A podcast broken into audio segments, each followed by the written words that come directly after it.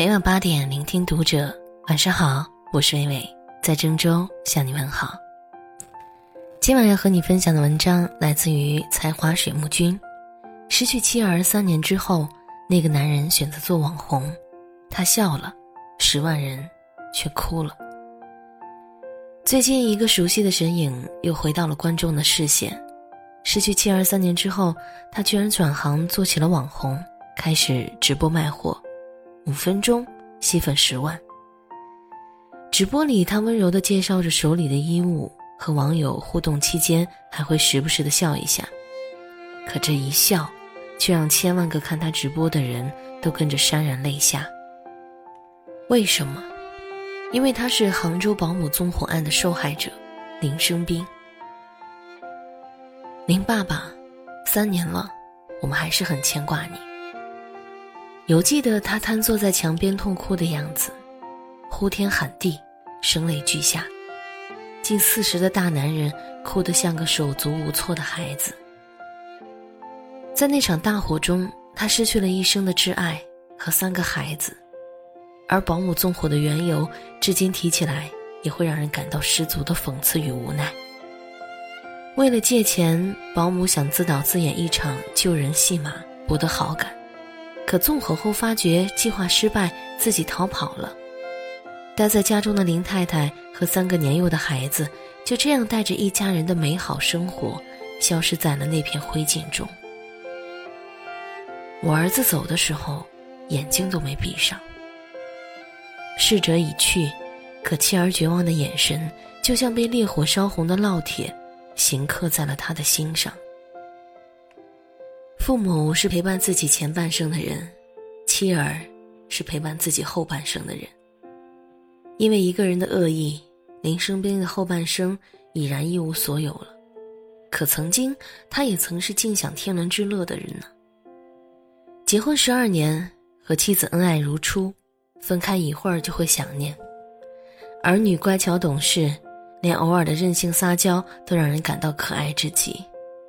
爸爸。我可以吃一口冰激凌吗？就一口。在那个他和妻子一起创业打拼出来的家中，充满了欢声笑语。可这样的场景，他再也见不到了。曾经有多幸福，失去后就有多悲痛。而比失去更悲痛的是独活。我不想活了。事件发生后，林生斌也曾一蹶不振。从来不抽烟的他，猛地抽起了烟，一个月就有了别人几年才有的大烟嗓。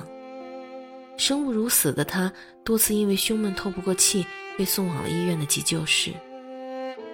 因为无法排解悲痛的情绪，他还去了当地的寺庙做了皈依弟子。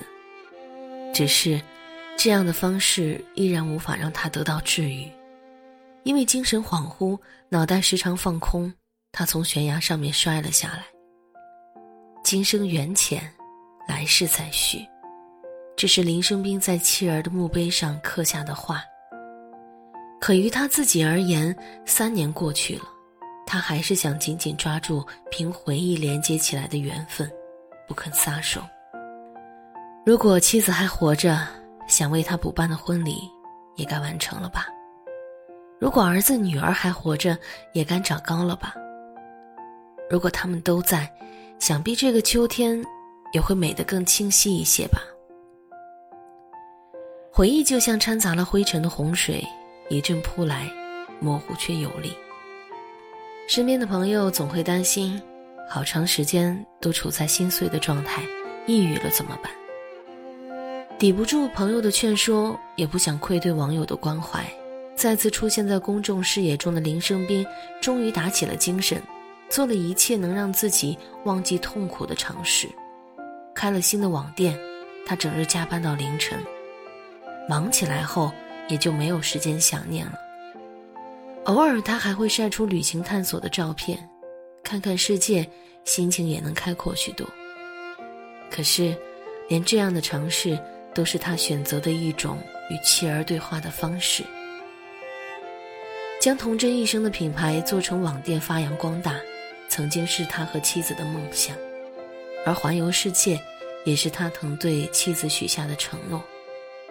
他曾一声不吭地忍受了二十一个小时的疼痛，把妻子和三个孩子全都纹在了背上，用这样的方式背着妻儿，填补他们留在世上的遗憾。有人说，世界上有三种死亡，遗忘是消失在这个世界的最后一步。他不是不能逃离悲痛，他只是不想逃离，怕自己遗忘。就像他拒绝朋友劝说看心理医生时说的话：“心理医生会让我放下，可我宁愿承受这样的痛苦，也不愿意忘记和放下。”曾经世间有五人行，如今只剩一个孤独的背影。那个背影是林生斌，也是他的妻儿。看见过黑暗的林生斌，选择了一种最温柔的自我治愈方式，把悲痛留给自己，把温暖还给世界。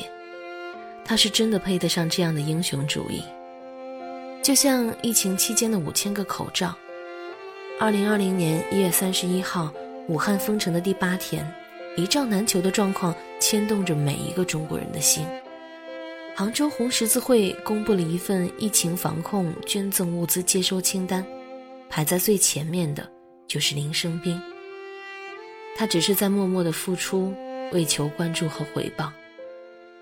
鲜少有人知道，林生斌在此之前也偷偷做了许多类似的事情。二零一七年六月二十二号，林生斌刚经历了那场悲剧，四十七天之后，四川发生了地震。那个时候，他还因为妻儿的离世躺在医院之中。可听到了这样的消息，他第一时间向灾区捐赠了两千件衣服和五万元人民币。生活以痛吻我，我却报之以歌。在他眼里，这也是老婆和孩子延续在这个世界上的另一种温柔的方式。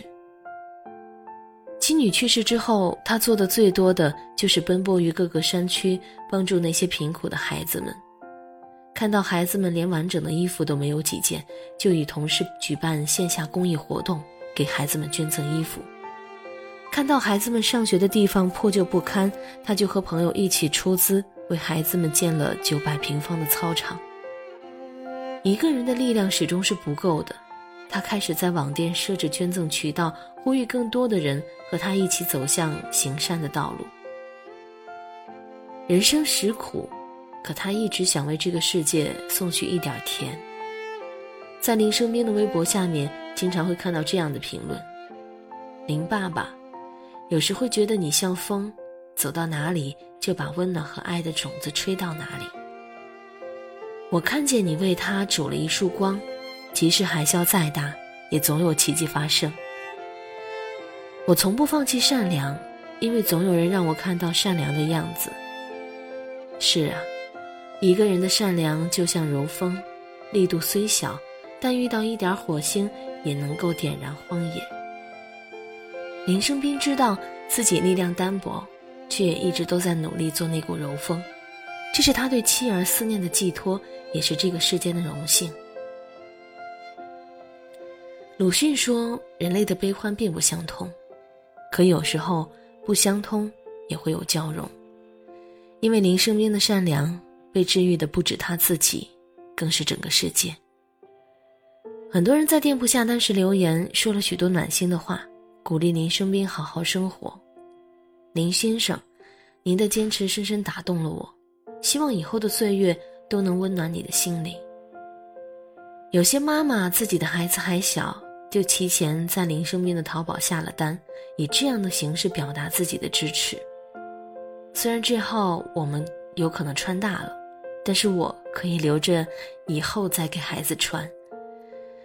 还有的顾客受到林生斌做公益的影响，直接下单两百件衣服，全部捐给了贫困山区的孩子们。其实我没有小孩，请直接寄给有需要的孩子。在评论区和留言区已经看不到惋惜的言论，更多的是对未来充满希望和祝福的声音。当然，除了清一色的鼓励，在林生斌的微博下面也同样住着千万个挣扎与和善并存的灵魂。而让我印象最深刻的，还是那些和他一样失去了至亲的人。我的老公六年前也去了天堂，可我还有个五岁的孩子，只能收起阴霾。我的父亲病情恶化，压力巨大，看到你能这么积极的面对生活，给了我很大的勇气和信心。妈妈去年初秋突然去世，没有给我留下只言片语，这大概就是我终生的遗憾了。